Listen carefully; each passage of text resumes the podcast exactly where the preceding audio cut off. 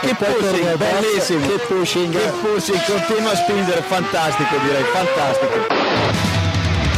Go to the finish line, keep pushing. Don't worry, I'm pushing like a hell. Fucking, fucking right of it. That was amazing, guys. Woo-hoo! Yes, yes, yes! I'm much quicker than Jimmy. Give me the full power then. Avanti, Fer. Avanti! All the time you have to leave a place. Okay, Felipe, Valtteri's faster than you. Do not hold him up.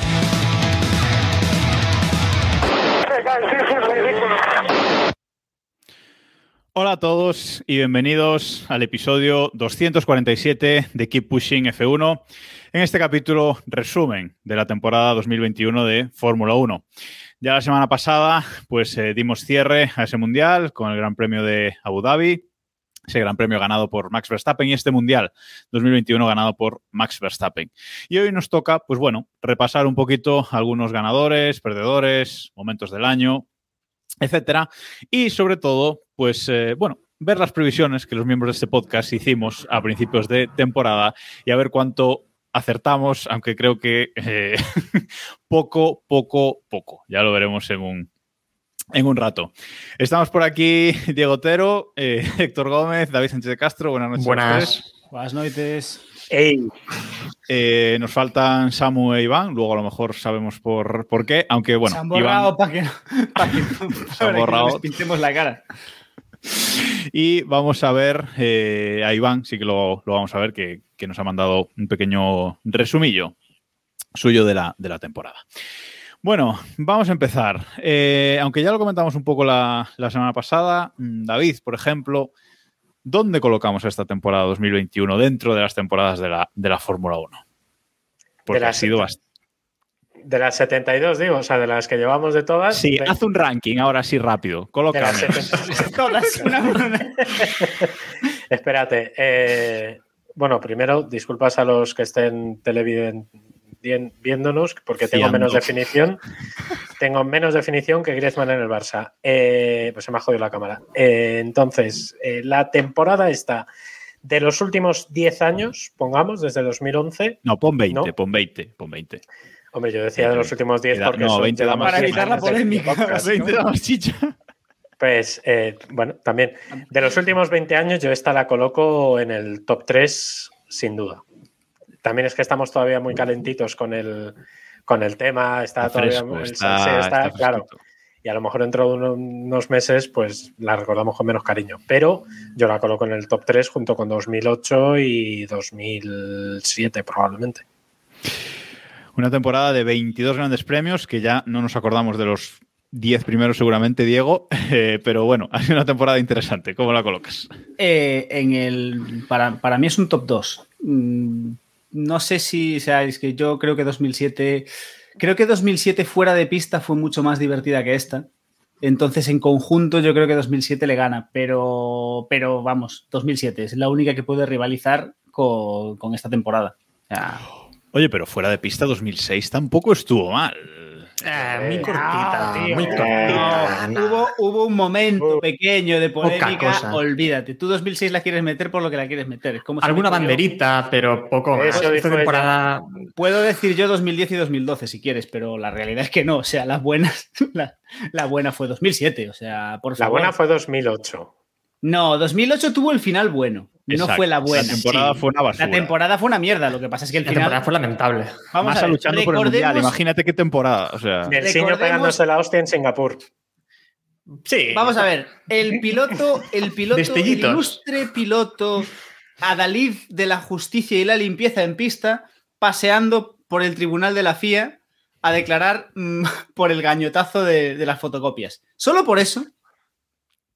Es como, no podría darnos lecciones de, de- de- de limpieza deportiva ahora si no fuese por eso. hombre, es que no- Eso es verdad. bueno, top 2 para, para Diego, Héctor. Top 2. Creo que top 2. 2007 para mí es el top. Eso no se puede superar, pero es que además tuvimos lo de fuera de la pista, fotocopias. Esa temporada es grandiosa. Eh, lucha. Os recuerdo que habían comisarios de la FIA en el box de McLaren para que McLaren la última no sabotease a Alonso en la última Es carrera. ¿Qué es sí, esto? sí, es Imagínate que eso pasa A ver, y ahora. el final de 2007, el- a ver, el final de este año fue muy bueno, pero el final de 2007 de va a ganar Hamilton o Alonso ind- indudablemente a verla y al Sí. final que gane Kim, o sea, eso fue Y el momento se ha enganchado, eso también es, es precioso, ¿no? Eso es muy bonito. Y 2008 yo, a ver, tuvo ese final tan bonito, tan precioso, pero es que era a ver quién erraba más, eh, si Hamilton o Massa, eso tampoco es bonito, a ver quién hace Kimi, más trompo. Kimi, no, no olvidemos a Kimi. Bueno, sí, Kimi también era la suya. Y Pues para no sé, mí- otras temporadas bonitas. 2006 tuvo lo suyo, pero tampoco la situó ahí por eso, porque al final fueron dos destellitos, alguna bandera amarilla, algún. el tema del más damper, pero no. A ver, lo Incluso pasa- pongo por delante, disculpa Jacobo, es que se me. No, no, igual. 2003 la pongo por delante de, de muchas otras temporadas. Bueno, 2003 es muy buena, Bueno, ¿eh? 2003 2003 la pongo casi en buena. el top, No top mal, 3 está o mal, top pero- 4. La de ¿eh? Montoya, sí, sí. Ujú. No, yo voy a decir que, que lo, que te- lo que tiene esta temporada eh, es que ha sido una temporada muy larga, de las más largas de la historia, 22 eh, Ha carreras. sido eterna. ha sido eterna, efectivamente, ha sido, ha sido completamente eterna. Y al final, eh, pues hemos tenido durante gran parte de la temporada lucha a dos pilotos durante todo el año, uno delante, el otro delante, tal. Eh, ha habido entre los dos contrincantes al título, se han pegado todo lo que se podían pegar. Y al final el título se ha decidido en la última vuelta. O sea que llegados empatados a puntos al último Gran Premio y decidido en la última vuelta. Entonces, son muchos factores juntos que hacen que, esté muy arriba. ¿eh? Mm, De todas formas, por lo que decía David, un poco por el calentón, tal, para mí es top 5, pero no sabría colocarla, ¿vale? Pero para mí es top 5 porque creo que eso, 2010, 2012, mm, 2006, Claro, es que 2003 esas- que mencionaban efectivamente, eh, 2008, 2007. Mm, Creo que hay muchas temporadas para colocar ahí y hacer el top, pero para mí es top 5 seguro, vamos. No sabría ahora mismo cómo colocarlas, pero top 5 fijo. Es que nos decía Lauriki, por ejemplo, en el chat, 2012. 2012 es una temporada muy bonita, preciosa, la verdad, pero nos faltó lucha en pista. Porque si no recuerdo mal, aparte de aquella, aquel duelo, creo que en Monza, entre Alonso y Vettel, no hubo nada más en pista Mira. entre ellos dos, muy poca Yo cosa. recuerdo 2012 que hacia el final de la temporada habíamos hecho una encuesta, una ronda rápida, en la que discutíamos entre 2012 y 2011 qué preferíamos, si una temporada como 2012 en la cual las carreras habían sido aburridas, pero el Mm. mundial había sido muy interesante, o 2011 que el mundial había sido una mierda porque ya sabíamos quién iba a ganar las dos primeras carreras, pero luego en pista sí había habido carreras muy divertidas del primero para atrás. Entonces, eso ya te plantea un problema. 2012 fue muy bonito por lo de los cinco candidatos, porque no sé qué, porque no sé cuánto, pero en general el mundial tal. Lo bueno que tiene este mundial, que 2007 también lo tuvo, pero no, quizás no tanto, es que hemos tenido muchas carreras muy buenas. Muchas. Y Michael Massey, no olvidemos Sí. a Michael Massey. A ver, Michael Massey es protagonista el- el absoluto centro, de la temporada. el centro A ver, del yo- mundial. Yo, viendo el carrerón que tuvimos en Hungría, que luego tuvimos incluso mejores carreras, pero viendo el carrerón que tuvimos en Hungría, o sea, eso ya. La temporada no ha podido ser mala. O sea, si has tenido un carrerón en Hungría, mm, la es que- temporada mala no puede ser. Pero es que realmente, si quitas, no sé, ah, hablo de memoria porque lo he dicho, nos acordamos de la mitad de los grandes premios con suerte, pero yo creo que de 22 carreras que hemos tenido, quitas 4 o 5 que fueron sositas Eso y el es. resto Sí, fueron muy buenas carreras. O sea, fueron carreras. tostonazo, efectivamente. Claro, fueron, pero es fue que muy aburrida. es eso, la gran mayoría de las carreras fueron carreras de las que normalmente tenemos una por temporada o dos. Y hemos tenido un montón de carreras muy Mm. buenas. Es que A mí, a mí la única que realmente, las únicas que realmente no me gustaron fueron No. Mónaco. De, de decir, de decir No. no. me gustan, fueron Mónaco No. y no. Spa. Ah, Spa- ah, vale. No, que es a que decir- Spa- Es que cre- creía que ibas a Lo de decir Spa yo- el Gran Premio de España. Y el Gran Premio de no, España, no, debo decir que siendo. es que he visto mal. mucha gente que dice que. Es que estratégicamente fue suele buena ser. carrera. Por eso lo salvo, sí, sí. No, no, yo digo Mónaco, que eso fue un coñazo, y Spa. Salvo lo de Leclerc y tal, pero Spa. Eh, Te digo pero una cosa, me divertí más en Spa que en Mónaco. Estoy de acuerdo. Yo no, Estoy yo de no sé qué partido tenía luego, pero me agobió muchísimo Spa. Eh, no recuerdo qué marrón tenía en el curro, de en plan de venga, venga, venga, que se decida esto, que yo ahora tengo no sé qué mierdas de fútbol tenía después del curro y estaba agobiadísimo. Mira, nos dice, Pero- nos dice Roberto Montijo en el chat, por cierto, estamos como siempre en el directo de Twitch, twitch.tv barra pushing F1. Gracias a todos los que estáis ahí en directo incondicionales todos los martes a las, a las 9. Y nos dice Roberto Montijo en el chat que eh, 2021 mejor que los otros siete años de la era híbrida juntos. Yo creo que en esto no hay ninguna duda. Sí, sin duda. La era híbrida ha sido O sea, pero infumable. es que. Sí, pero sobre todo por- porque ha habido varios, o sea, ha habido varios factores, ¿no? Hemos tenido, sobre todo hemos tenido dos equipos peleando. Es que ya con eso, no- no- con eso ya se gana muchísimo, porque no, no hemos tenido dos rivales del mismo equipo. Por ejemplo, 2016, Sí, que eran Rosberg y, Hamilton, que pelearon hasta la última carrera. En aquella temporada, por cierto. Y que y que nadie nos tomamos en- doble. Y que nadie nos tomamos en serio hasta, hasta la última carrera, prácticamente. Eso es. Hasta que levantó el trofeo en la gala de la Sí. FIA. Sí, Había, había, había olvidado eso de que valía doble esa carrera. Es que madre mía. La carrera de Abu Dhabi, las ideas de Bernie, Sí. grande Bernie. Sí, sí. Sí, sí, sí. Chaval. Bueno, pues una vez analizado un poquito en general lo que nos ha gustado la, la temporada, eh, no sé si queréis empezar por ganadores y perdedores o ya que estamos por momentazos del, año. A lo mejor ya, ya seguimos con, con momentazos del año porque ha habido muchos grandes momentos esta, esta temporada. Como decíamos, aparte de muchas eh, grandes carreras, eh, ha habido muchos momentazos este año. Se me viene ahora sí, el primero a la, a la cabeza, eh, lo de Azerbaiyán. O sea, ese resultado final con neumáticos explosivos, David, en Azerbaiyán, una carrera que gana Pérez porque se la encuentra. O sea, eso ya dices, ¿qué está pasando?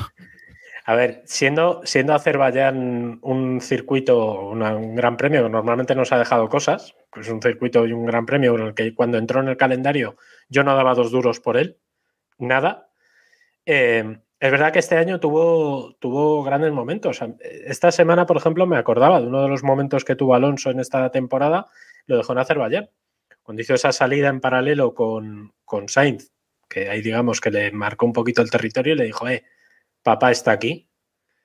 Y ya solamente ese tipo de cosas, ¿no? Que normalmente, joder, pues una pelea por el sexto, séptimo, décimo, no recuerdo bien qué, qué posición era, eh, nos, nos lo dejó ahí, ¿no?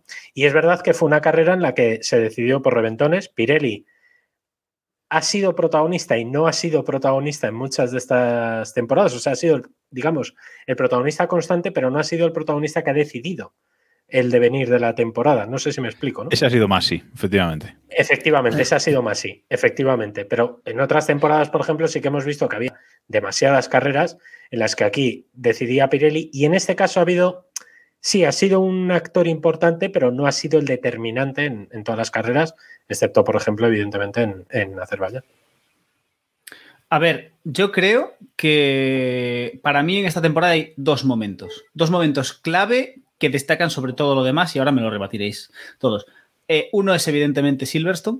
O sea, Hamilton Sin echando duda. contra el muro a Verstappen es el primer momento que Ya abrió estamos. y, y- y- y- y es, es el momento en el que rompió la temporada. Se- ahí se rompió la baraja y eh, ahí se abrió y se cerró con las últimas vueltas de, de Abu Dhabi. Para mí esos son los dos momentos de la temporada que están como por encima de todo lo demás. Hemos tenido, lo dicho, mil momentazos, mil cosas que recordar, pero para mí esos dos son aparte clave porque, porque ambos los dos tienen todo lo que hemos tenido esta temporada. Polémica, lucha entre los dos pilotos, Masi haciendo de Masi, eh, todo. Es decir, es, cualquiera de los dos es el resumen perfecto de esta temporada. ¿no? Recordemos que Gran Bretaña, que a lo mejor muchos lo recuerdan muy cerca, Gran Bretaña fue el décimo Gran Premio. O sea, hemos tenido 12 grandes premios eh, después. El Gran Premio de Gran Una Bretaña temporada se celebró- entera. Se celebró el 18 de julio, o sea que medio año después hemos tenido antes de la resolución del, del Mundial. Héctor, Para mí un momentazo es eh, el de Hungría. No sé si recordáis Hungría, pero ese momento en el que la gente no sabía si poner neumáticos de lluvia ¿cómo- cómo- extrema. ¿Cómo olvidarlo? O sea, No, pero el primer momento sobre todo, esa salida en la que Hamilton se queda solo en parilla, ese momento en el que sale él solo ante el peligro. Y recuerdo sobre todo la radio de, de Russell, me parece que era, diciendo por radio, eh, van a entrar todos. Esto va a ser así, van a entrar todos y, y vamos a hacer la salida prácticamente desde, desde boxes. Y Hamilton es el que se queda en pista, que después obviamente tendría que entrar perdiendo ahí un montón de tiempo. Pero ese momento en el que ves a Hamilton solo ante el peligro me pareció, vamos, brillante. podéis ir proponiendo en el chat, por cierto, en momentazos si queréis que comentéis alguno en, en concreto. Bueno, otro de los momentazos, eh, evidentemente Monza, ¿no? Eh, Monza, venimos eh, cuarto Gran Premio después de lo de, de, lo de Gran Bretaña, vienen los dos candidatos al título calentitos y básicamente queda uno montado encima del otro, o sea, es que no hay mucho más, Diego.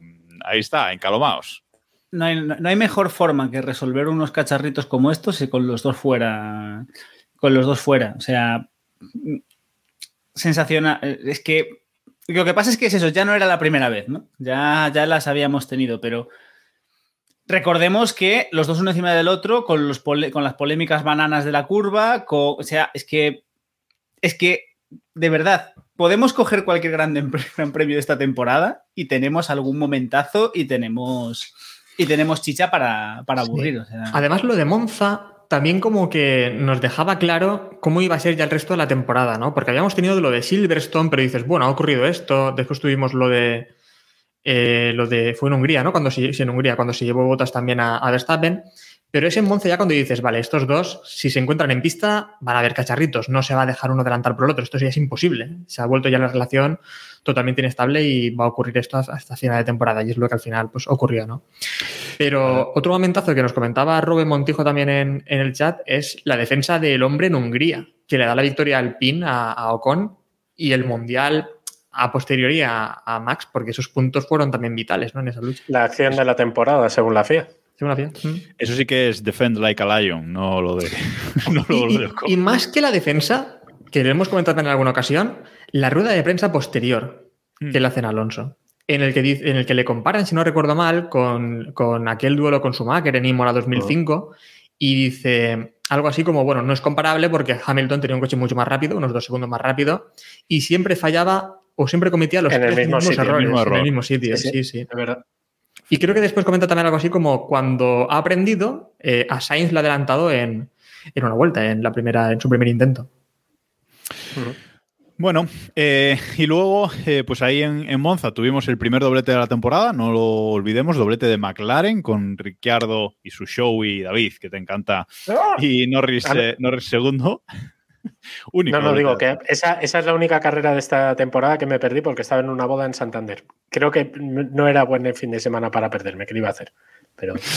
bueno, pues ahí. No sé por ahí... qué te hemos dejado seguir viendo carreras. Ya. ya. Efectivamente. Y luego, bueno, más sorpresas. Eh, más sorpresas del año, pues hombre, para mí fue una sorpresa eh, la victoria de Verstappen en, en, el Gran Premio de Estados Unidos, eh, que parecía un gran premio que recordemos que ahí eh, hicimos una apuesta para esas seis últimas carreras de, del año que, que, quedaban y decíamos, incluso pues nuestros oyentes, eh, pues en, en, Estados Unidos pues va a ganar eh, Hamilton, ¿no? Va a ganar claramente Hamilton y en Brasil pues va a ganar claramente Verstappen. Y fue completamente eh, al revés. E incluso en Brasil Héctor, tuvimos otro momentazo más eh, entre los dos candidatos al título.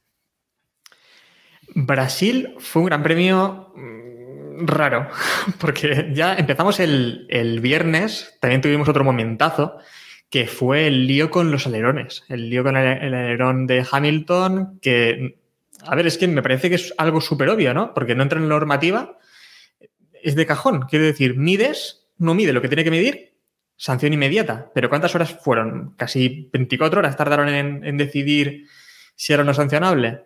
Creo que David pues tiene el dato exacto. Sí, bueno, imagino que él se acuerda bastante bien de las horas que. No, no quiero pensarlo. Es que lo he borrado de mi cabeza, ¿vale? O sea, Pero es que además tuvimos un carrerón porque es, si, fue cuando Hamilton cambió también el motor, sale último, hace un carrerón en, en el sprint, adelantando con un misil, porque aquello era un misil, y después la, la carrera. Esa Brasil también estaría en el top 5 de la temporada seguro. Es que fue una carrera impresionante. Yo ahí tengo que admitir que yo, esa quizás es la mejor carrera o mejor fin de semana que, que ha tenido Hamilton esta temporada, no porque fuera eh, muy superior, sino porque superó todas las adversidades que se le fueron poniendo. Desde el mismo viernes, comentabas evidentemente lo del alerón, el sábado hace una remontada espectacular, Hmm. Eh, me viene a la cabeza la, la, radio de Alonso cuando entra en meta y pregunta cuánto ha remontado Luis y dice 10 posiciones y dice, joder. O sea, en plan de decir, qué, ani sí, o sea, qué animalada de. Animal. Claro. Sí, sí, sí, y luego, evidentemente, la carrera, la victoria del, del, domingo incontestable, ¿no? Entonces, yo creo que ahí fue uno de los. yo ahí fue cuando ya el barco me temblaba un poquito.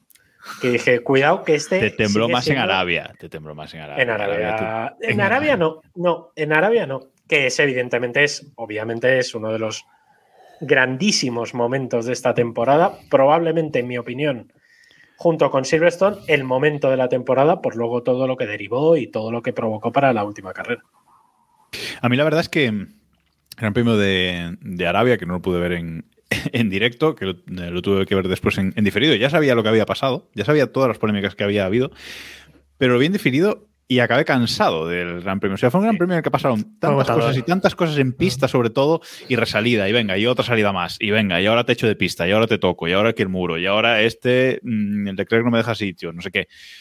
Pasaron tantísimas cosas y ya el sábado con, con el tema de, con el tema de la pole de, de Verstappen, que fue agotador, Héctor. O sea, fue un gran premio que dices, "Bah, no sé qué va a pasar en el último, pero este ha sido tremendo. Sí, yo recuerdo esa carrera, fue terminarla y estaba totalmente agotado, ¿eh? Fue también ahí, ¿no? Con lo del alerón de, de Verstappen, que tocó el alerón delantero, ¿no? Cuando... ¿Fue también ahí? ¿De qué ¿O eso hablando? fue en Arabia?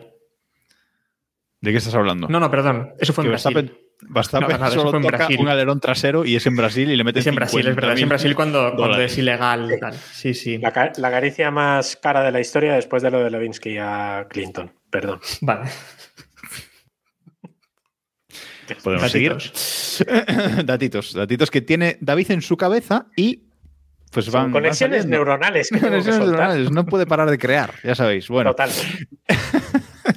Bueno, yo quería, quería también comentar algo nuevo de esta temporada, eh, que son las clasificaciones al sprint, que tanto le han encantado a, Héctor y que al final hemos tenido tres, si no me equivoco, esta temporada eh, y en todas las carreras eh, en las que tenemos clasificación al sprint, Gran Bretaña, Monza y Brasil, han sido fines de semana súper divertidos. No sé, Diego, tú cómo lo, lo has visto, pero mm, las cosas como son. A ver, es, es una afirmación con trampa, porque Por acabamos supuesto, de como decir siempre. acabamos de decir que estamos en una temporada en la que la media dice que cualquier fin de semana probablemente sea fin de semana divertido. Dicho esto, eh, todos, no- yo creo que ninguno dábamos un duro por el formato y ha sido entre- interesante, nos ha traído cosas entretenidas. Yo me sigo reafirmando con, sigo con el ejemplo de, que, puse, que puse en su día cuando hablamos la primera vez de esto, del gran, de aquel gran premio de, de Japón con la clasificación el domingo antes de la carrera. Estas cosas, cuando son tres veces al año, te hacen chiste, porque siempre pasa algo, siempre hay algo diferente, siempre algo ocurre. Cuando, según se va haciendo algo más normal y más habitual, pierde un poco ese factor sorpresa y ahí es cuando le ves más las costuras. Con todo, a mí me parece, a mí me parece que, oye, es un formato a desarrollar faltan puntos, mm, podemos discutirlo. Del, a mí lo del nombre, sinceramente, me importa tres pimientos. O sea, no me Mm. puede importar A menos. Héctor no. Mm, Sé que a A mí Héctor, me da el toque. sé que a Héctor, sé que, sé que a Héctor y a David les, da, les duele y. A mí. Van a cambiarlo, Me, así que ya estoy me tranquilo. importa, me importa muy Me- poco. Me importa me lo de la pole por el tema de que, bueno, Eh, Pero ahí ya puedes estar Eh. tranquilo, ahí ya lo van a cambiar. sí, lo van a Eso- cambiar. es un- No, pero estoy con lo que dice Diego. ¿eh? Hemos tenido una temporada perfecta para que esto funcione. Pero mete esto en temporadas anteriores de la era híbrida y esto es eh, muy duro porque son más carreras. La temporada pasada, siendo una temporada bastante corta, a mí se me hizo larga ya al final porque dices, es que ya está todo decidido, ya qué más va a pasar. Aquí no, aquí esta temporada podrían haber habido cinco carreras más que las habremos disfrutado, me parece a mí. Pero eh, si el año que viene ocurre lo que esperamos y tenemos un monoplaza que va a ser Ferrari, que está dos segundos por delante del resto, esto va a ser muy duro. Eso, eso no se lo espera lo- nadie. tú. El barquito, Nadie. el, barqui- el barquito de Ferrari que, ojo, no se va a bajar de él hasta el Gran Premio de España. la viene, chalupa de. Ferrari. La, la chalupa de Ferrari. Eso, ese barco hace más aguas que el de su noda, chaval. Madre mía. Aquí el triple que se ha tirado Héctor. Está bien, está bien, no, bien jugado. No, el triple, No, el triple ese, está ese bien. triple ya lo he Y tirarlo, tirado y tirarlo ya en 2000 tirarlo ya en 2021 está mejor. O sea, esto Totalmente. da más Mandarina de las para-. Recuerdo, Exacto. recuerdo a alguien que anunció la retirada de Hamilton hace años y. Van a pasar cositas. van a pasar cositas. Bueno, bueno. Ahí lo dejo. Vale, lo último. Hamilton se va, ¿cómo era? Hamilton se va a retirar joven y, y va camino Joven de está, perdona, joven está, ¿eh? está, vamos, hecho un chaval. Está jovencísimo.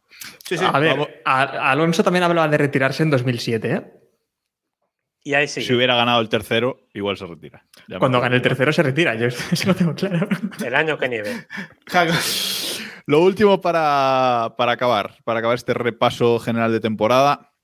Eh, quería preguntar sobre los nuevos circuitos que hemos tenido esta temporada, que si no recuerdo mal han sido cuatro. eh, Zambor, Qatar, Arabia Saudí y Abu Dhabi, si lo Mm. consideramos nuevecillo renovado. Creo que no me he saltado ninguno, pues ya habíamos corrido en, en Portugal, en el Emilia Romagna, etcétera. Eh, o sea que creo que solo esos, esos eh, cuatro. Creo que no han estado mal. Sobre todo el de Arabia yo me esperaba mucho peor y por lo menos por cómo fue la carrera. eh, Claro, es que el contexto, el contexto de la carrera, ah, yo estoy contigo. ¿eh? A mí el de Arabia me sorprendió porque no me esperaba absolutamente nada, pero es verdad que, que nos dejó una carrera muy divertida. Pero, pero, pero aún sin ese, aún sin, sin esas circunstancias, digamos, de la carrera, es un circuito súper rápido entre muros. Sí, eso sí. Eso sí. Y yo creo que yo creo que es un acierto porque uno de los grandísimos problemas que hemos tenido este año en, en general, casi yo creo que en todas las carreras, han sido los puñeteros límites de pista. En el Exacto. momento en el que hemos tenido eh, un circuito con muros, un circuito con bueno, con, con penalización seria o de verdad por, por los límites de pista, eh, han sido carreras más o menos divertidas, ¿no? Quitando Mónaco. Mira, ahora Eh, que. sí, Perdón.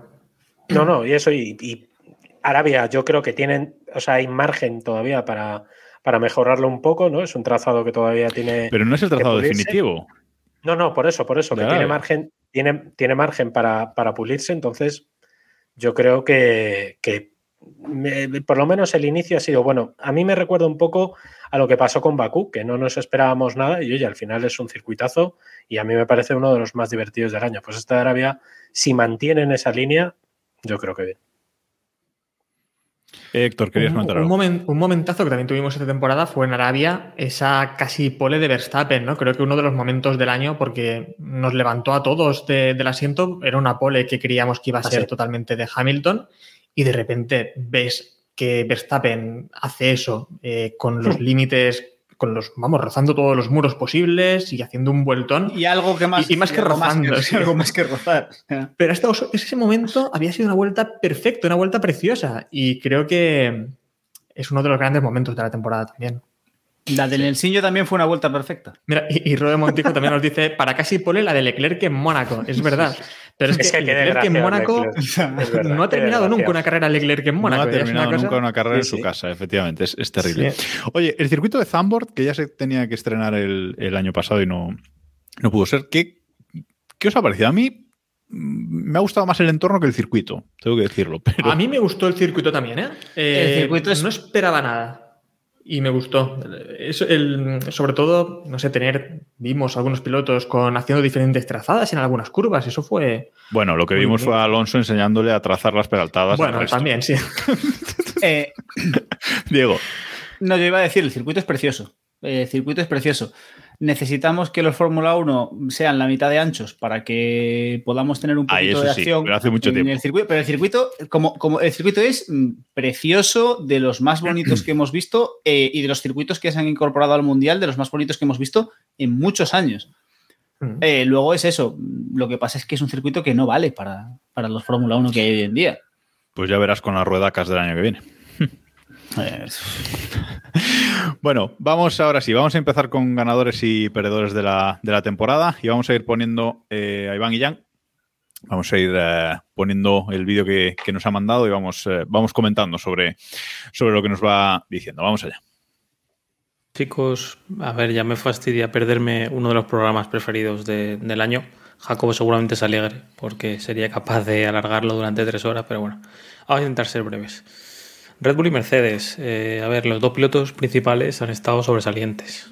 Me gana un poco Verstappen por el, a los puntos, por algún error puntual ¿no? de Hamilton. Eh, los dos han estado genial. Hamilton, bueno, tuvo el tema ese de Baku y, y demás, que bueno, le baja un poquito, pero vamos, sobresalientes. Yo creo que han estado a un nivel histórico, ¿no? Por una temporada histórica.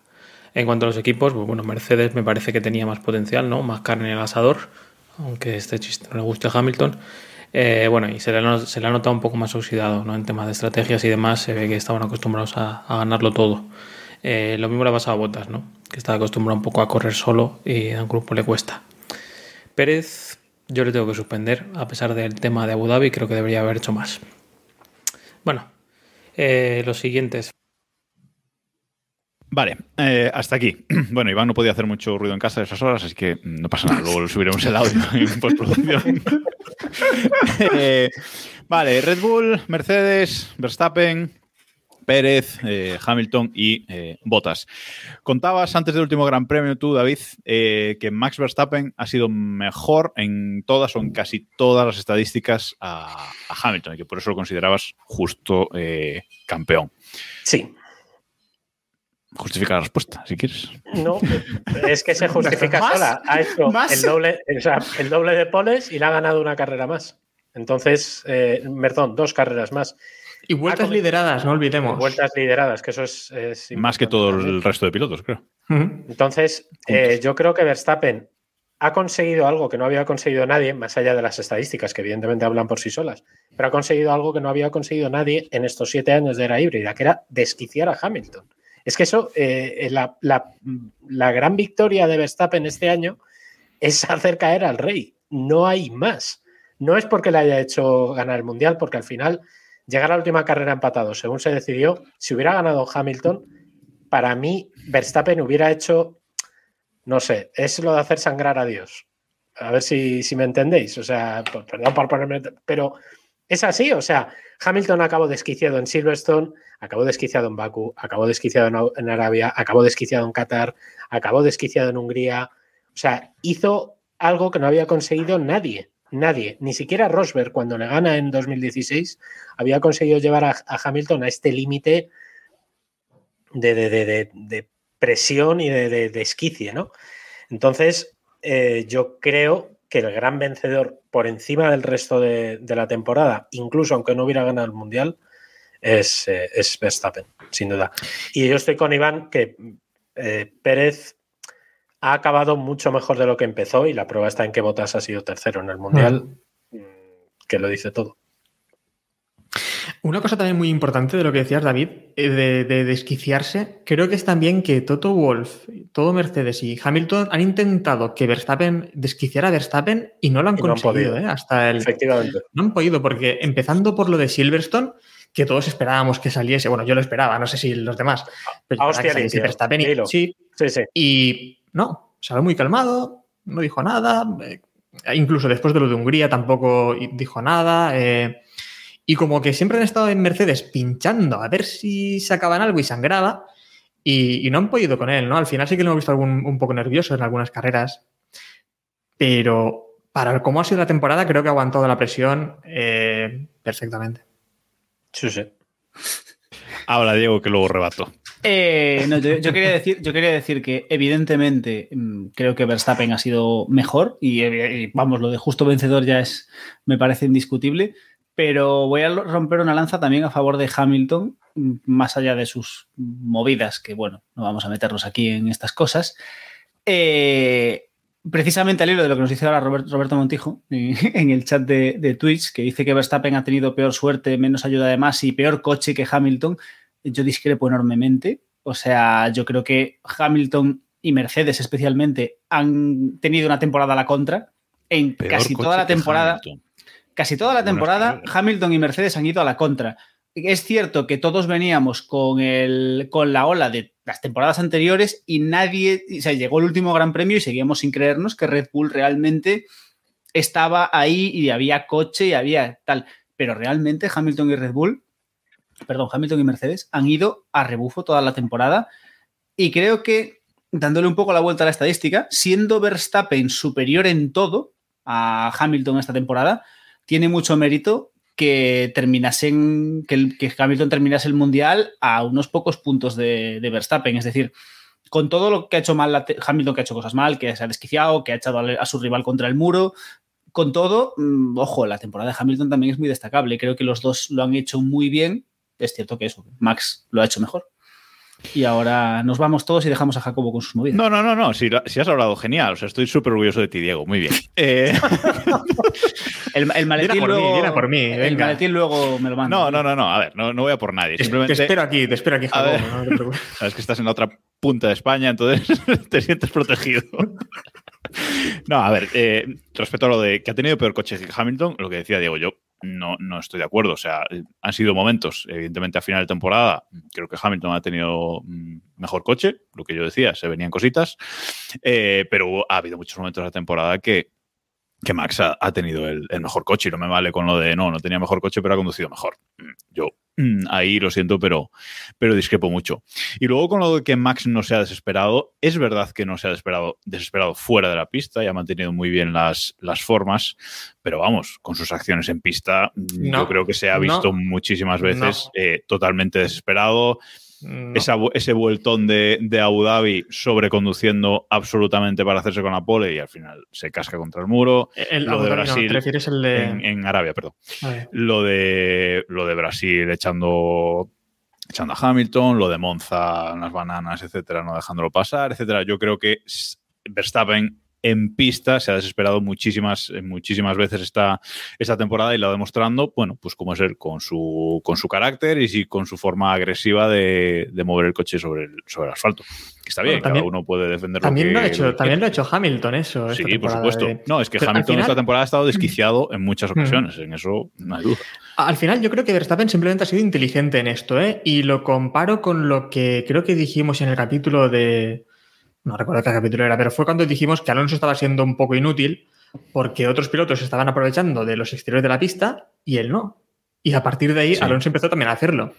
Sí, sí. Eh, creo que Verstappen ha sido inteligente en eso. ¿Lo permiten? Pues yo al límite, porque total, si me caen 10 segundos de sanción, como ocurrió en, en, en Monza o en Silverstone, o incluso lo de Botas, simplemente fueron 5 puestos en parrilla, pues más ha sido el que ha marcado cuáles eran los límites. Y Verstappen creo que ha sido inteligente en aprovecharlo.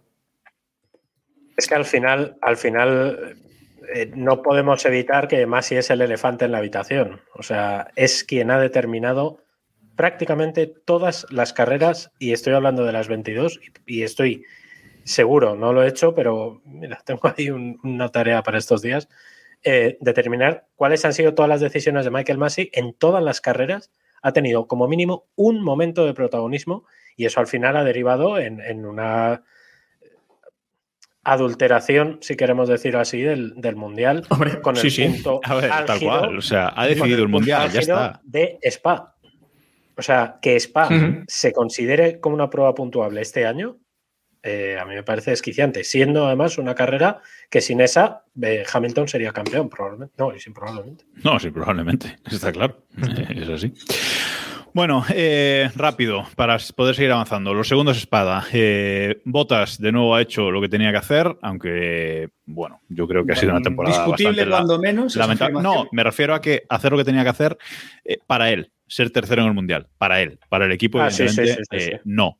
Y Pérez, pues bueno, 190 puntos, eh, más cerca del quinto que del tercero. Mm, no sé si suspenderle porque al final en la última carrera le da el título a, a Verstappen, pero se queda en el 5.0.00. O sea, yo creo, en mi opinión. ¿Qué opináis de, de los segundos espadas?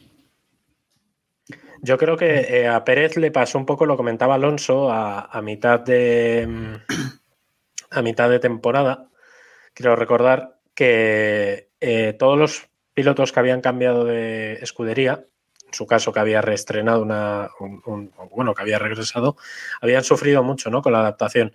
Y probablemente Pérez es uno de los que más ha sufrido porque a Pérez es uno de los que más se le exigía. Claro, eh, Ricardo, que sufra para adaptarse al McLaren, bueno, pues vale, pero es el McLaren. Pero cuando tú estás siendo el segundo espada del tío que está peleando por el Mundial, se te exige mucho más, ¿no? La adaptación de Pérez ha sido buena, pero ha sido muy tardía. Botas, en cambio, que Sí. iba con un coche que debería tener ya por la mano mm, de sobra, pero de sobra, ha vuelto a hacer una temporada asquerosa. O sea, y, se- y el fichaje por Alfa Romeo, Pues bueno.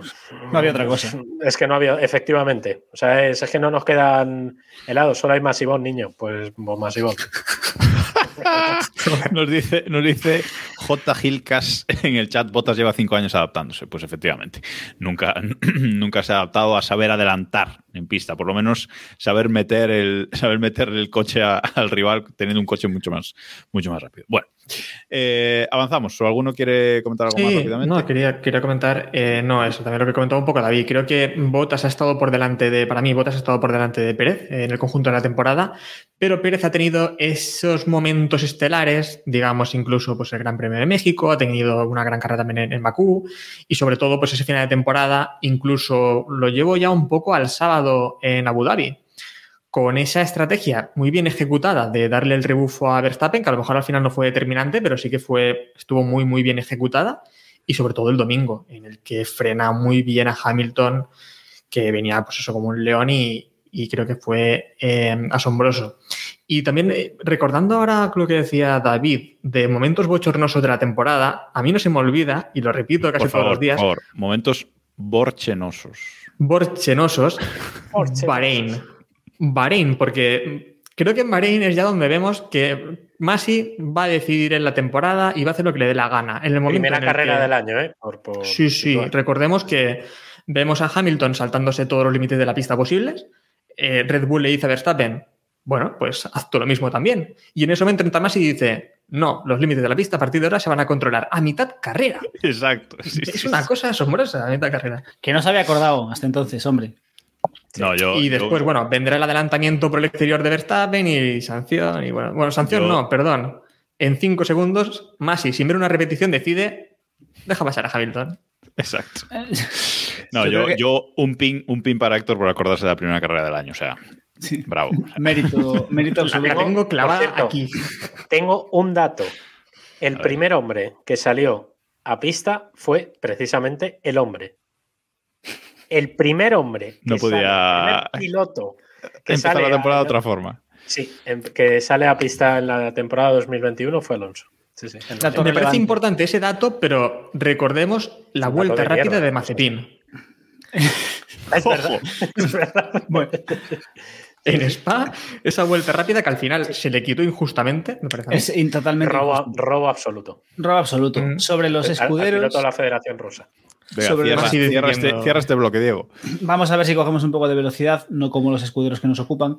Yo creo que mm, Pérez ha sido Pérez, lo que llevamos viendo en Pérez toda su carrera en Fórmula 1, que es un piloto mm, reguleras, que un día te pilla y te hace una carrera espectacular, y cuando está en un equipo de mitad de parrilla, ese día te acuerdas de que Pérez está en la parrilla y lo flipas, y luego se pasa cinco carreras haciendo el, haciendo el tío random, y como está por el medio de la parrilla ni te acuerdas y te quedas con esos grandes momentos. Cuando le das un Red Bull, todo el mundo se fija en Pérez todos los grandes premios, todos los fines de semana, y entonces te das cuenta que es un tío que te hace una carrera buena y cuatro malas. Y ahí es donde se le ven las costuras a, a Pérez. Con todo era el mejor fichaje que podía hacer Red Bull, yo creo, y se ha ganado como mínimo una segunda temporada, que es eso, la adaptación es complicada. Pero yo no compro el discurso de Pérez ha terminado bien la temporada, porque no, Pérez ha tenido dos grandes premios buenos a final de temporada, pero no ha terminado la... no- Pérez no ha terminado la temporada de forma consistente, siendo bueno, mm, sumando podios. No, es decir, no, no está donde tendría que estar el segundo piloto de Red Bull teniendo el mejor coche. Es decir, está muy lejos. Y sobre Ha Botas, Cinco- cinco podios. ¿eh? Cinco podios de 22 carreras, ¿eh? eh, y sobre Botas, lo único que voy a decir, Pocos. como dato, como dato ya abriendo la puerta a 2022, es que recordemos que Botas en Williams parecía bueno, incluso parecía mejor que Rosberg. Y ahora recordemos lo que viene para 2022 en Mercedes, a ver si no nos reímos. O sea, Tirando, Cuidado, la- tirando el barquito de Vale, pero de Bottas entrada, ¿eh? Parecía bueno, pero Pérez era bueno en, equipos intermedios. no, no, no, no, no. Pérez tenía buenas carreras. Sí, que- Pérez, Pérez bueno. haciendo buenas carreras toda la vida. Siempre. Lo dije el otro día, lo dije el otro día en el Telegram y hubo gente que a lo mejor no estuvo muy de acuerdo, pero para mí Pérez es mejor piloto que Raikkonen. Y, y gente, gente que no estuvo muy de acuerdo. Gente que no estuvo muy de acuerdo. chavales, o sea, bueno, casi, casi me echan, vale, pero una cosa, a ver, recorde- recordemos que Pérez No se siete porque sigues en- administrador. Sigues pero en el grupo, sigues en el grupo porque yo no leí ese comentario. Básicamente, Mira, o sea, te- te- Nos dice Robert Montijo, por ejemplo, nos dice, ojo con Pérez, que fue cuarto en 2020 con Racing Point. Y Sí. en equipos Recordemos el intermedios, coche que tenía. Racing Point, claro. Vale, vale, voy atrás. que tenía Racing Voy Point. atrás, vamos con Force India. Recordemos que Pérez consiguió siete podios en equipos intermedios, que es un. Oye, ¿en qué, en momento se ha convertido este Bueno. podcast en, en el podcast de defensa defendiendo a Pérez? O sea, Ojo. ¿qué está pasando? Esto, Son- esto da si fuera para, conseguir oyentes. Esto da para conseguir oyentes mexicanos. No, para Eh, perderlos, ¿eh? También te para lo digo. perderlos. Porque esto es un 3 contra 1. No, pero eh, sí que ocurre. Hemos perdido Hemos cuatro tenido viewers siete- desde que has empezado a defender a Pérez. Yo no digo nada. Déjame tener la argumentación, que tiene lógica, más o menos, para mí en mi cabeza. Venga. Pérez al final es un piloto que ha conseguido siete podios con compañeros que todos considerábamos brillantes, como Hulkenberg, que no consiguió ni un podio como compañero de Pérez, y Pérez sí. Eh, no Y está permitido compañero- hablar de Hulkenberg sin Iván. No, por contrato. No lo leíste. No se puede hablar de Hulkenberg sin No, Iván. me paso el contrato. Y el, y el otro piloto que consiguió, el único piloto que ha conseguido un podio siendo compañero de Pérez es el gran Kobayashi. Y ahí estaremos de acuerdo, me parece. Ese dato. Sin palabras. Vamos a dejar el dato ahí. Vamos a dejar el Cada- uno que lo De entienda. ahí para abajo, de ahí para abajo. Venga, vamos a avanzar. Vamos a seguir con Iván, si no esto se nos va a hacer eh, eterno hoy. Vamos con. Ir pidiendo Tiene cena. cansado ya. más opiniones de Iván, que ya está cansado, incluso en el vídeo grabado previamente. O sea que cuidado. Vamos allá. Ferrari y McLaren. Eh, yo creo que han ido de menos a más Ferrari y de más a menos McLaren. No hace falta ser muy listo para, para saber esto. Eh, Ferrari creo que puede presumir de, tener la mejor, la mejor pareja de la, de la Fórmula 1. Sainz para mí es el tercer piloto del año. Eh, hay que tener los condicionantes de que ha fichado por un nuevo equipo, lo que les ha costado a todos y él se ha adaptado enseguida y ha demostrado mucha fiabilidad y mucha constancia, incluso rapidez en las últimas carreras, superando a Leclerc, que también ha hecho un buen año en mi opinión, poco en su, en su nivel. Norris sería el piloto que iba a pelear ese tercer mejor piloto del año, en mi opinión, pero bueno, eh, me parece que el mal día de Norris es peor que el de Sainz, ¿no? Eh, me parece que le cuesta más sufrir que, a Sainz, que, está un poco acostumbrado a ello. Ricciardo, pese a ganar en Monza, la decepción del año. Me parece que, que, bueno, este año le puede tirar la basura y la tiene la suerte de que el año que viene viene un cambio de norma y a lo mejor le, le beneficia. Estos dos equipos, hablando del cambio de norma, creo que se aprovecharán de- del esfuerzo ¿no? de, Red Bull y, y Mercedes. Mitad media ya, eh, Vale, hasta aquí. Eh, McLaren y eh, Ferrari. ¿Estáis de acuerdo en que Ricciardo eh, es la decepción del año como, como piloto? Ricciardo, recordemos, eh, octavo en el, en el Mundial de, de Pilotos, ¿eh? Y no, gracias o por culpa de esto, eh, hizo que McLaren, pues bueno, haya quedado finalmente cuarta por detrás de Ferrari en el Mundial de, de Constructores.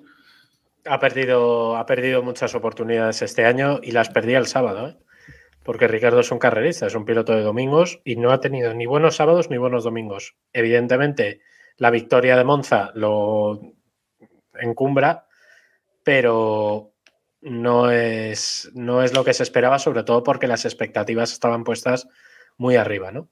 Yo creo que yo ahí estoy con Iván y es verdad que siendo una temporada un poco rara de McLaren, en general, ¿eh? porque han sido un equipo que de repente hicieron el doblete en, en Monza y, y dijeron, ya está, no vamos, volvemos a nuestro planeta. Pues sí, nunca más se tal supo, cual. Sí, sí, sí. pero nunca más se supo de McLaren.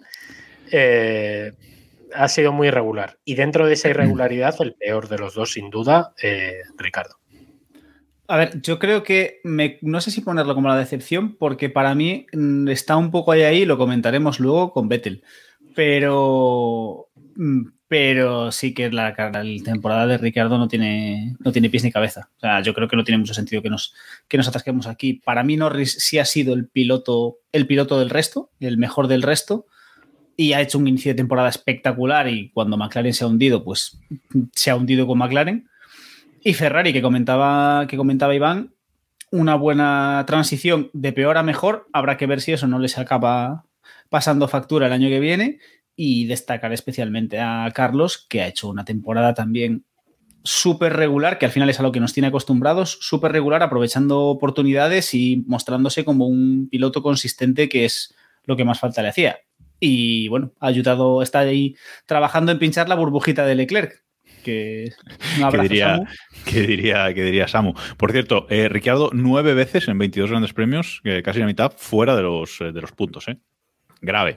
Grave cuando, cuando Norris solo ha estado fuera de los puntos, creo que tres o cuatro veces. O sea, mm, tres veces. creo. Y, y creo que será gracioso cuando veamos las predicciones porque Dos, dudo dos veces, que, no, dos veces, Norris fuera de los puntos, perdón. que, que digo que será divertido cuando veamos las predicciones porque yo creo que todos apostamos porque Richardo iba a estar por encima de Norris o yo seguro que la aposté porque creía que iba a ser así. Y también aposté que Leclerc iba a estar por delante de Sainz, porque es verdad que a mí Leclerc es un piloto que, que me gusta mucho me- y consideraba que estaba por delante de Sainz, que yo creía que iba a estar bastante por delante de Sainz, y Sainz nos ha caído la boca de nuevo, ¿no? Porque ya van unas cuantas, me parece, en todas las temporadas que lleva en la Fórmula 1. Eh, y estoy de acuerdo con el que decía Iván, para mí la pareja del año, porque han estado muy bastante igualados, o muy igualados, y han sido una pareja de pilotos que han competido muy bien, han estado siempre más o menos eh, sacándole todo lo posible a ese, a ese Ferrari, y, y no ha sido como, como lo que ocurrió en McLaren. Y sin grandes egos, ¿no? Entre ellos. O a lo mejor es porque no era un coche para ganar carreras. Ya veremos. Es que, el año es, que viene. que Claro, es- ahí es está muy fácil, es muy fácil llevarse bien cuando no te estás jugando nada. Sí. Hamilton y Rosberg eran mejores amigos hasta 2016. O sea, Pero también te digo, eh, la relación, por ejemplo, con Vettel anteriormente en Ferrari, con Vettel y Leclerc, sin jugarse tampoco nada, tampoco era tan buena. Yo creo que, de- Eso. que Carlos Sainz, aparte de ser el mejor piloto del resto de esta temporada, es decir, quinto por detrás de los cuatro, de los cuatro bichos, eh, yo creo que es un piloto que debe ser muy fácil compartir box con él. Lo veremos cuando se esté jugando algo, cuando se esté jugando el título. Héctor, la cámara. Pero, pero yo creo que debe ser eso, porque con Norris eh, se lleva genial, eh, ahora con Leclerc pues no parece que se lleve mal. Veremos, veremos cuando se jueguen algo que es lo que, que es lo que ocurre. Venga, seguimos. Más eh, introducción de, de Iván. Vamos allá. Alpine y Alfa Tauri. bueno, creo que Alpine ha rentabilizado mucho un coche que, que no daba para más. Sus dos pilotos han estado muy bien, con sus más y sus menos, pero creo que han estado notables ambos. Y en Alfa Tauri Gasly ha estado bien, aunque creo que podía haber logrado mejores resultados. ¿no? Carrera ha estado poco fiable. Su Noda sigue, pero porque no hay otro, sinceramente. Yo no esperaba tampoco mucho de él, pero bueno, tampoco ha dado más. Aston Martin, Aston Vale, eh, hasta aquí. Eh, Alpine y Alfa Tauri, o Alfa Lauri, como lo llamamos en este podcast muchas veces. Eh, no ha hablado Iván del hombre, y quizás esa parte nos la ha dejado a nosotros, porque el hombre empezó la temporada muy mal, sin paños, eh, sin paños calientes. Algunos empezamos a dudar. En esto sí que acertaste, Héctor, eh, totalmente. En esto y en alguna cosa más, ¿eh? Algo, Bueno, ahora, ahora lo veremos, ahora lo veremos. Ahora en unos Ah, minutos lo veremos. facturitas. Ahora lo veremos en, en unos minutos. No, bueno, sí, yo lo dije el año pasado, que quería que Alonso, no dije que iba a volver o que no iba a ser el Alonso de siempre, creo que lo que dije fue que le iba a costar. Creía Sí. que, obviamente, Ocon conocía el monoplaza eh, y es que al final, vale que mucha gente me decía, bueno, es que Alonso nunca ha dejado la competición, sí, pero ha estado en el Dakar, no creo que se parezca mucho estar en el Dakar que, bueno, y en otras competiciones, obviamente, pero al final... Sin Gran Premio de Corea enorme. es bastante diferente, sí. Exacto, ¿no? Pero es un mundo muy diferente y es una adaptación que creo que al final eh, se ha visto bastante bien. Uno de los grandes problemas de, de Alonso esta temporada han sido los neumáticos, comprender los neumáticos y comprender, sobre todo en clasificación, cuándo es el momento óptimo, la ventana óptima para sacar rendimiento a esos neumáticos. Cuando lo ha comprendido, lo hemos visto, ha tenido un año bastante bueno a partir de ahí. Desde Azerbaiyán. Es que fue la, fue la carrera clave. En el momento en el que pasa el Gran Premio de España y ya dicen, no entiendo los duros, o sea, porque fue así, o sea, era un problema muy Mm. serio que tenía para, para meter en temperatura en ese rango óptimo de, de- de rendimiento. Desde Azerbaiyán hasta Spa, creo recordar, enlaza todas las carreras en los puntos. Recordemos, recordemos que en la siguiente carrera de Azerbaiyán es Francia y en Francia Es famoso cambio de, de dirección o de no sé exactamente qué le cambiaron al coche, pero en el su coche de cambiaron algo, ¿no? El sistema de, de dirección algo así, y a partir de ahí. Muy bien, ha acabado el Mundial en décima, en décima posición, mm, 81 puntos por delante de Esteban Ocon.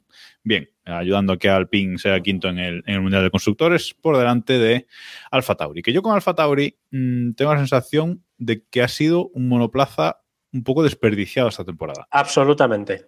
Mm. Absolutamente. Con medio piloto, pero con medio piloto, porque estoy muy, muy acertado, Iván, con el comentario de que, a ver, con su noda, algunos os vinisteis arribísima después de la primera carrera, pero No, antes, arribísima. antes, de la, antes de la primera. ya. Antes, Bueno, antes. en la la pretemporada primera, ya. estabais venidos, que parecía que era, eh, no sé, Ayrton Senna redivivo y, en fin.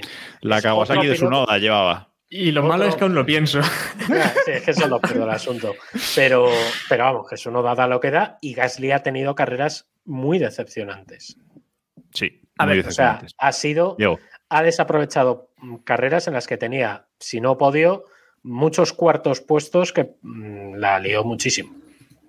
Toro Rosso tenía este año coche, si no para estar por delante de Ferrari y McLaren, para estar peleando de tú a tú con Ferrari y McLaren por esa tercera posición del Mundial de Constructores y por ser el cuarto quinto piloto. Es decir, Toro Rosso tenía coche para muchísimo, muchísimo más de lo que han hecho. Mm, Nos quedamos con que Gasly lo ha hecho bien, teóricamente, porque es que su noda lo ha hecho de puta pena, pero Gasly, Gasly ha hecho un Pérez, ha dicho, tengo algunos grandes premios muy buenos y luego ya me estampo por ahí cuando me apetezca.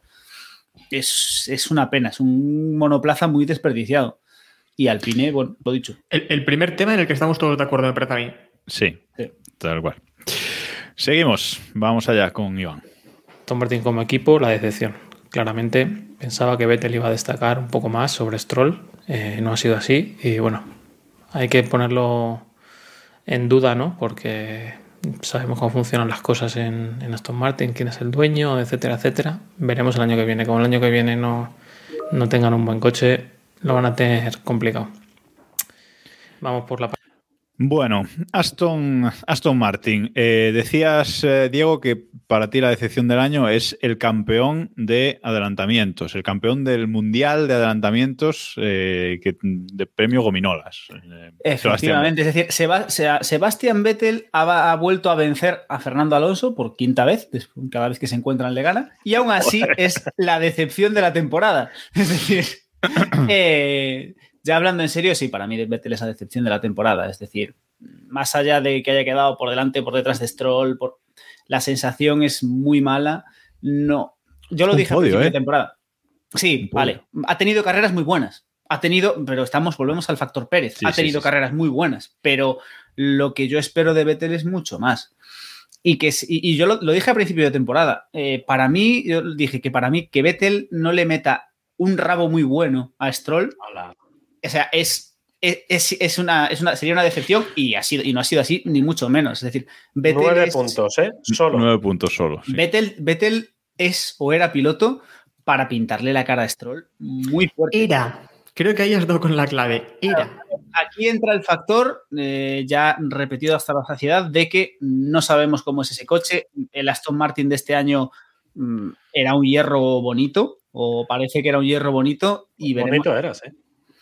Veremos que se sacan Ya, de la pero Le manga. van a cambiar el color, ¿eh? No. Le van a cambiar el Sí. color. Veremos que No sacan puede- de la no manga el año que viene, pero no es. O sea, Vettel no tiene excusa este año. ¿Se, se puede redimir el año que viene? Sí. O sea, si el año que viene el Aston Martin va bien y realmente vemos a Vettel volver a rendir como, como sabemos que puede rendir, pues sí, chapó. Pero Mira, ah, desde, desde no que, es- no es justificable. desde que Vettel pasó de hacer el frigodedo y ponerse pelo y demás a recoger papeles que habían tirado los aficionados por ahí, yo creo que ha perdido muchísimo. Y, pero ya no porque el Aston Martin fuera Desde que cae bien, quieres decir, ¿no? O sea, desde que cae bien es peor piloto. Bueno, sí, oye, exacto, tal vez. No, pero fíjate, los, los grandes pilotos caen casi todos mal, ¿eh? O nos caen casi Sí. todos mal. Fuera de la pista, me refiero, ¿eh? Sí, Obviamente.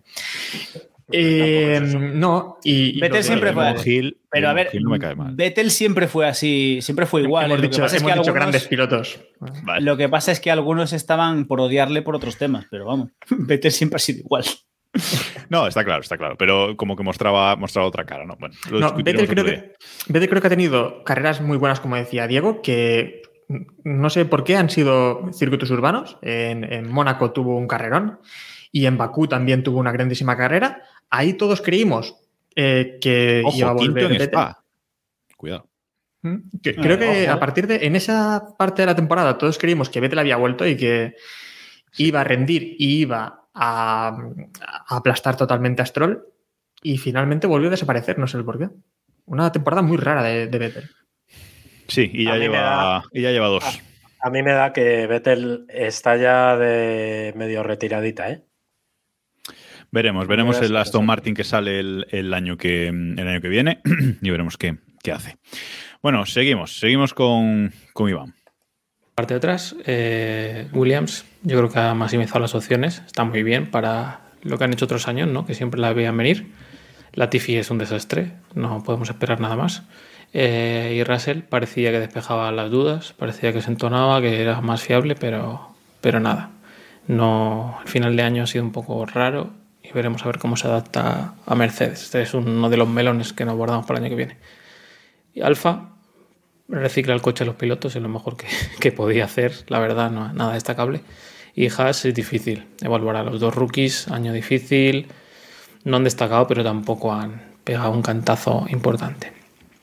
En definitiva, lo hablaréis más tranquilamente, pero bueno, lo peor del año, Michael Massey, la dirección de carrera, direcciones arbitrarias, no hay aclaraciones sobre nada, nada eh, se decide con constancia, es todo un poco desastre.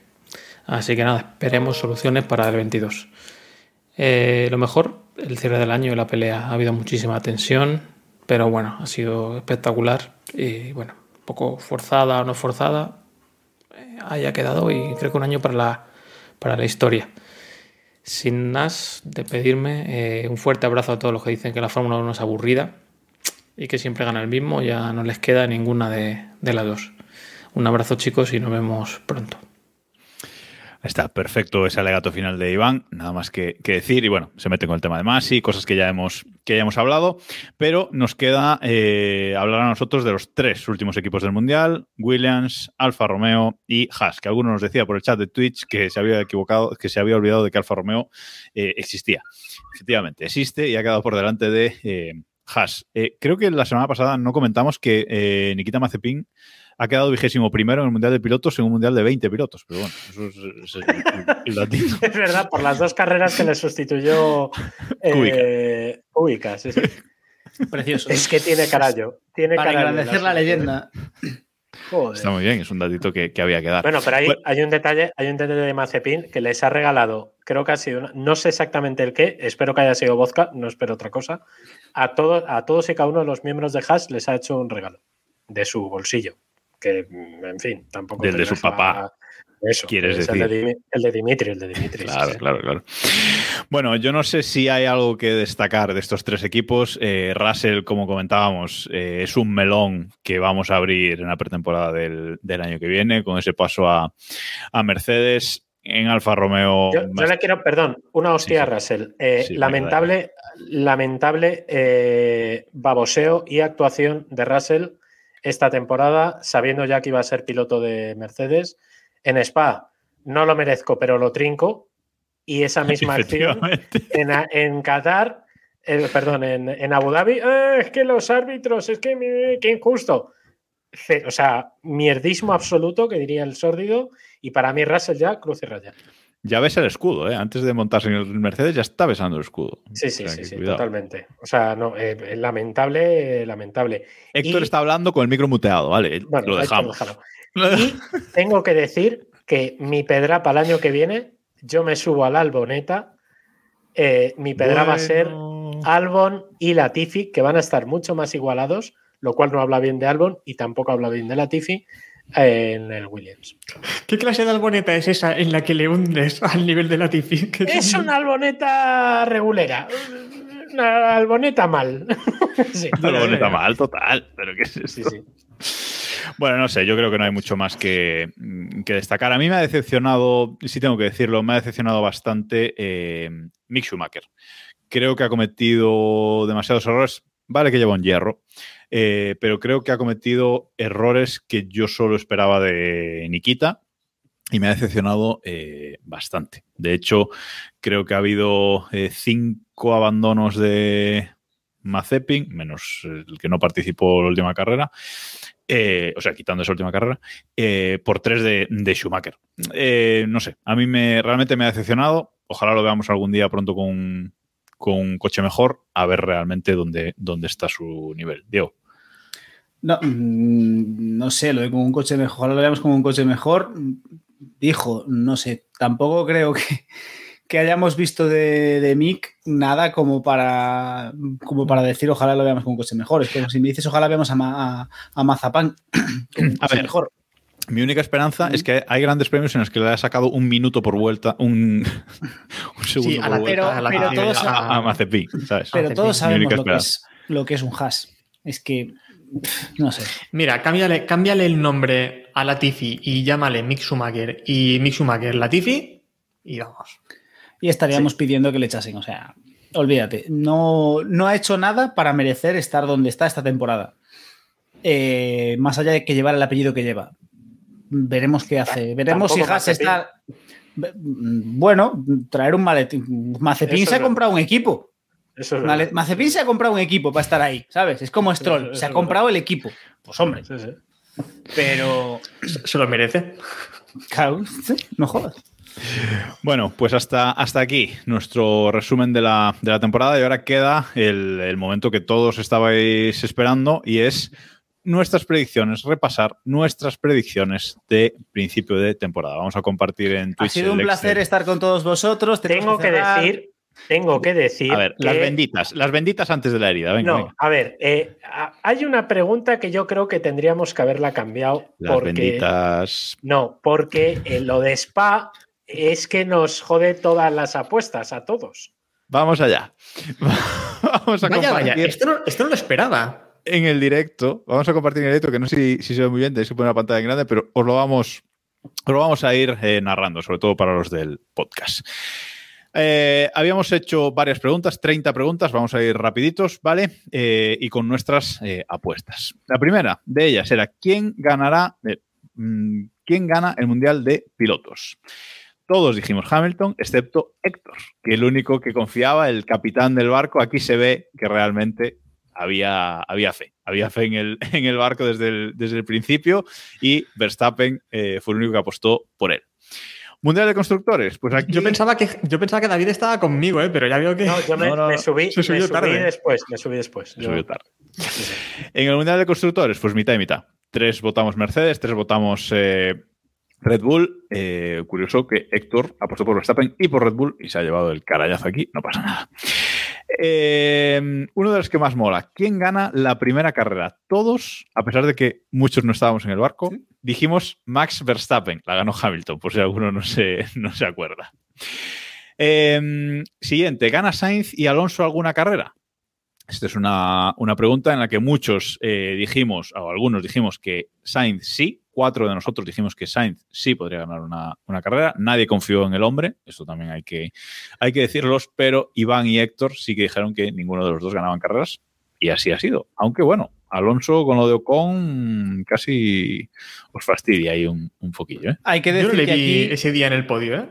que aquí casi todos cometimos el error que está cometiendo Héctor con 2022, que fue confiar en Ferrari. Eso era. Básicamente. Luego preguntábamos qué equipos eh, harán podios y Eh, la Esta es en mayoría... la que yo tengo la protesta. Ahí, ahora, ahora te dejo. Pero la mayoría dijimos que todos menos Haas, Alfa y, y Williams, ¿vale? Mm, O muchos, digamos que no metimos a Williams. Y David Williams hundió esta pregunta, ¿no? Claro, es que no vale, porque lo de, lo de No Spa vale, nos revienta. O sea, yo esta la eliminaba. Pues para una que hace- hemos acertado Héctor y yo clarísimamente. A ver, David. David, piensa, piensa que si eliminas Spa, el final del mundial, cuidado, eh. O sea, piensa tú, si eliminas Spa, piensa No en las echado- consecuencias. No he echado las cuentas, pero mm, no. Piensa en las consecuencias. David, no lo merezco, pero lo trinco. Ya está. Ya, no, no, ya está, sí, sí. Nos preguntábamos también si Alonso o Sainz, quién quedaría por encima, y solo Jacobo, o sea, solo yo y David eh, apostamos por Alonso, el resto por Sainz, así que muy bien. ¿Puede Vettel con Stroll? Solo yo dije que no. No confiaba en, en Vettel, bueno, aquí. Por poquito, ¿eh? Por mi poquito. metidita- tengo otra metidita de pato también, ahora se viene. Batalla de segundones A la madre que parió.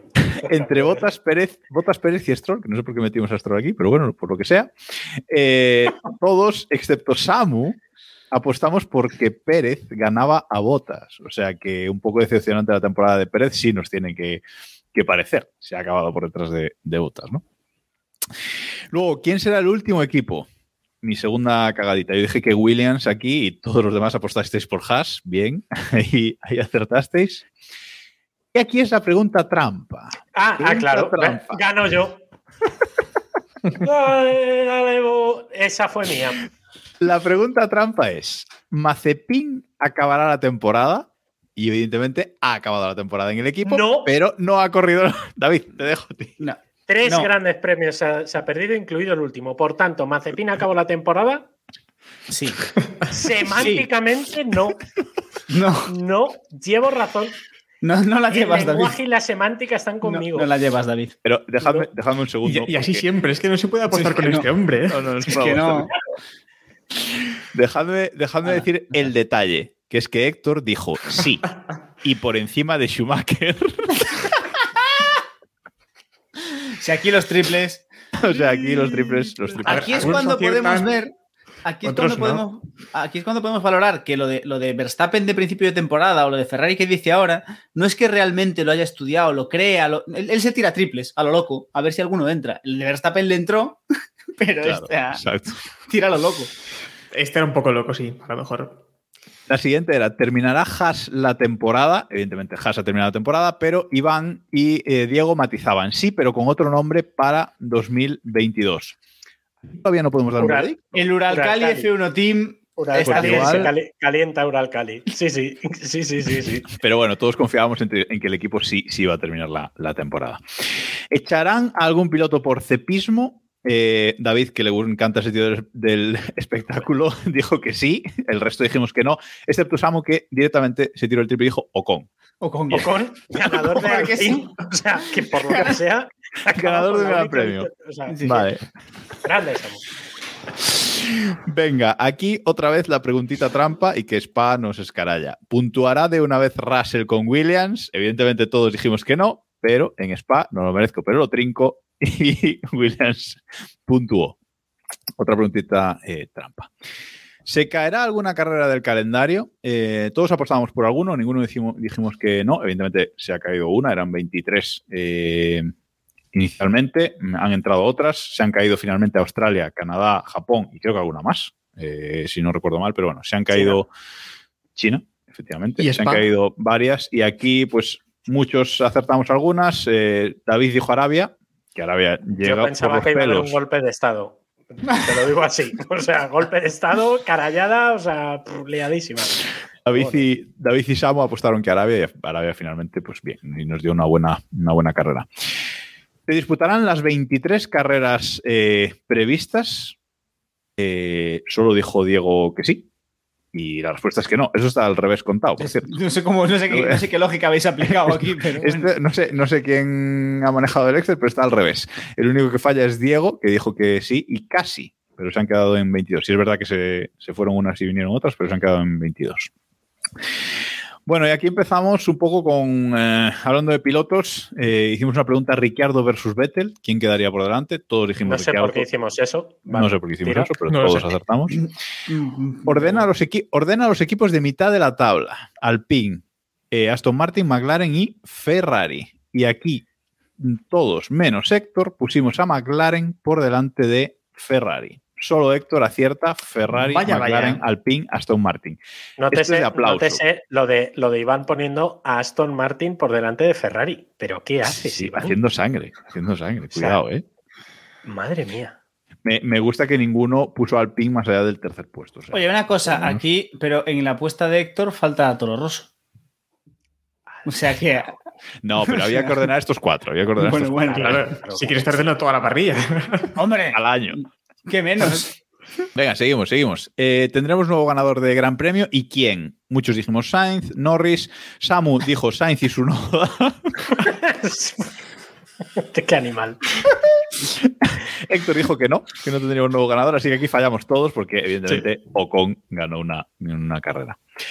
¿Cuál será el primer piloto virgen en puntuar? Y teníamos a su Esta pregunta- Schumacher o Latifi. Está Eh, bien, está bien. Era un regalo. Está bien lanzado. Está bien Estamos lanzado. todos, evidentemente. Sunoda fue el primer piloto virgen en, en puntuar. ¿Y de quién. Bueno, perdón.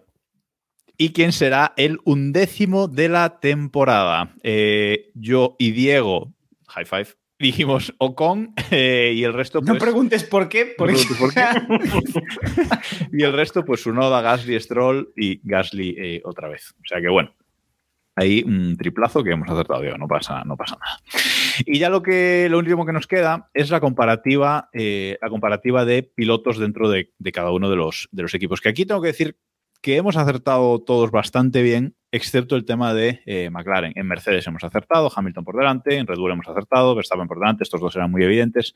Pero en McLaren, todos, y me sorprende que todos dijéramos Ricciardo, cuando el que ha quedado delante, que ha hecho mucho mejor temporada, ha sido Norris. No sé qué pasó aquí, eh, pero No, yo sí que lo sé, yo sí que lo sé. La imagen que tenemos, te- teníamos, perdón, de Ricciardo a principio de temporada era muy diferente a la que tenemos ahora. Y habría que repasar lo que dijimos en esos tier lists que hicimos de pilotos. mejor no. Ricciardo estaba en lo más alto. ¿eh? Sí. Sí, sí, sí. Sí, sí. sí. Bueno, Aston Martin, todos dijisteis Vettel, mm, yo dije Stroll. Fui el único que, que he fallado aquí, por lo que sea. Confiaba hacer Por, un Vettel. la verdad. por- por- los pelos que le faltan a Vettel, eh, o sea. En Alpine acertamos todos, Alonso por delante. Y aquí en Ferrari sí que hubo más eh, debate, porque la mitad dijimos que Sainz y la otra mitad eh, dijisteis que Leclerc, David, Héctor y Diego. Dijisteis que Leclerc, pero bueno, aquí ha habido bastante igualdad, cuatro puntos de diferencia, o 4,5 creo que son. O sea que bueno, aquí estaba bastante. acertamos en la igualdad que iba a haber en Ferrari, ¿eh? Eh, Sí, cuidado, sí. cuidado ahí. Eh, Toro Rosso, aquí no sé qué fumada tuvimos. eh, Es que os, es que os ponen un japonés Alfa un poquito pintón. venga. Os ponen un japo pintón y, hijos, se os caen las bragas, ¿eh? Aquí solo la gente racional como David e Iván dijeron Gasly y el resto todos dijimos Sunoda por lo que sea, porque no Vamos sé- arribísima, o sea. Porque, vamos. No, a ver, aquí hay que decir, aquí hay que decir que siendo justos, tendríamos que valorar si lo que hicimos fue sobreestimar a su noda o es que nuestra confianza en Gasly es la que es. O que estábamos borrachos. Ojo. O sea, Puede ser. Bueno, Alfa Romeo, todos dijimos Raikkonen, todos acertamos. Haas, en Haas, eh, cuatro dijimos que Schumacher, pero Iván y Héctor dijeron que Mazepin, por lo que sea. Yo esto tampoco lo entiendo. O sea, a Por día las de hoy risas. no se risas. entiende. Por, Por las las risas. Por las risas. Y aquí en Williams, la Venatrol de Iván, todos dijimos Russell, excepto Iván, que su Venatrol, insisto, dijo que Latifi acabaría por, por delante. Pero no contabais con mi astucia y no contabais con el Gran Premio de Spa. O sea que. bueno. en definitiva, eh, haciendo una puntuación aquí un poquito rara y con medios puntos, eh, incluso quien menos ha acertado. Yo Ojo, creo que no. Ojo, se No, ve la no. sorpresa. Es No, no. David que impugna el resultado por las Pero preguntas vamos, de William. absolutamente. Esto lo llevo hasta el TAS. Ya te lo digo yo que lo llevo hasta el TAS. spoiler, mañana dirá que no quiere romper el deporte y que acepta No, no, el yo que romper no el está de deporte. acuerdo. Y es más, creo que de hecho esta puntuación Y se no está retirará bien también. hecha, porque creo que el Estel no ha sumado bien. Esto es Pedro. Está bien hecha. Pero nos está vamos a quedar muy- con esto. Está muy bien hecha. Está muy bien hecha porque el que más robo. ha sumado ha sido Héctor en el cómputo general, el capitán del barco, el cómputo general de la, de la temporada. Pues eh, es el que más predicciones ha, ha acertado. Así que aplausito para él y un ping y un subus. así que nada, hasta aquí estas, eh, estas predicciones. Tenemos eh, varias noticias que, que comentar pendientes, pero yo creo que lo vamos a dejar Nos la aquí. limpiamos. Nos las Quien quiera ver a... noticias de Fórmula 1 ya saben dónde tienen que entrar. Eso, 20minutos.com barra deportes. Punto es, Punto punto es. es, punto Barra Sánchez de Castro. punto es. Barra deportes. Vale. Solo una cosa más antes de acabar. Una cosa más antes de acabar. Y es el sorteo. Eh, Ah, cierto. el Como sorteo. dijimos la semana pasada, supuesto. Como dijimos la semana pasada, entre todos los suscriptores a este canal de Twitch, twitch.tv barra F1, eh, si esto lo habéis visto en directo, si lo veis mañana a primera hora, eh, bueno, eh, cuando, cuando lo, lo veáis, aún os podéis suscribir. Recordad que podéis usar el Prime de Amazon si lo estáis pagando para suscribiros. En el grupo de Telegram de Keep t.me barra Keep Pushing F1, eh, tenemos por ahí colgado un vídeo de cómo, de cómo se hace. Si no, Si no sabéis, Os pues. podéis suscribir eh, cuando queráis, pero para participar en el sorteo, suscribíos ya. O Sí, sea, exacto, porque se va a cerrar eh, la participación en el sorteo pues hoy a las 12, o sea que en un, en un ratillo, eh, la última vez que lo miramos teníamos 31 suscriptores, durante el programa creo que se ha unido alguien más, así que Arrimad para los 33, hombre, por favor, que queda bonito. eso, arribando a los 33. Eh, pues entre esos suscriptores vamos a hacer un sorteo, no sé Héctor si tienes la imagen por ahí, la ponemos en el, en el directo, vamos a sortear pues una maqueta del monoplaza de- del Red Bull de Max Verstappen, ganador de este de este mundial. No le podemos dar un premio al ganador de la liga Keep Pushing, al de la Fantasy Keep Pushing, porque la ha ganado Iván, sobrado. O sea que ya está. O sea, este año, pues. Tampoco es necesario hablar de la fantasy. Tampoco, no, no, no vamos Vamos, muy mal de tiempo. No vamos a hablar de la fantasy, pero simplemente, es- eso sí, recordaos eh, lo del sorteo. Todos los suscriptores, ah, no seguidores, suscriptores al canal de, de Twitch de Keep Pushing F1 van a participar mañana, día de la lotería, en el eh, sorteo. ¿Cómo lo vas a hacer, David? Porque el sorteo lo va a organizar David. Cuidado, ¿eh? Me encanta. Eh, va a haber una mano inocente. Puede ser una mano inocente del carallo o puede ser mi madre. Eh, básicamente esas son las dos opciones que manejamos. ¿Vale? Pero va a ser un sorteo justo, eso sí que os lo garantizo. Eh, Y colgaremos el, colgaremos el resultado, pues tanto en el canal de. tanto en el grupo de Telegram, t.m barra keeppushing F1, como seguramente en Instagram también, y en Twitter, eh, twitter.com barra eh, F1. Ya sabéis que somos arroba keeppushing en absolutamente todos lados. Así que estaros atentos a las redes sociales de Keeppushing mañana, porque alguien se va a llevar en el día de, del sorteo de la Lotería de Navidad un regalito por parte eh, nuestra. Y nada más, nada más por, por esta semana. Con esto cerramos la temporada 2021, eh, la temporada 2021 de Keep Pushing, la temporada 2021 de Fórmula 1. Va a haber un capítulo más. este Que va a ser la leche. ¿Vale? o sea- que puede ser la leche o un completo desastre, eso ya. No, lo no, va a ser la leche. O sea, Eh, va a haber un capítulo Lamentable y más. sensacional. No va, a ¿Qué día ser, cae? ¿Qué día cae? no va a ser en directo. Eh, no vamos a decir el día, porque la gente que nos escucha ya sabe qué capítulo va a haber. La gente que lleva años con nosotros ya sabe qué capítulo es el que, el el que, que, nos falta. preparamos. O sea, el capítulo que nos preparamos todos los años, ese es. Es espectacular. Entonces, pues bueno, falta un capítulo, pero en directo y las noticias de actualidad ya las cerramos hoy. Nos vamos a tomar un descansito hasta principios de año. Algún Keep Express y alguna cosa haremos cuando estemos eh, aburridos, pero en principio eh, cerramos hoy aquí. Ya os anunciaremos cuando volvemos a principios del, del año que viene, ya para comentar cositas que va a haber mucho que comentar. Gracias, chicos. David, Diego, Héctor. A la orden. Y también un saludo. Feliz Navidad a todos. Feliz Navidad, etcétera, etcétera, etcétera. Y nos vemos el año que viene en la debacle de Ferrari. Feliz Navidad a todos, próspero año nuevo 2022 y eh, también un saludo a Iván y, y Samu que hoy no han podido estar con nosotros. Adiós.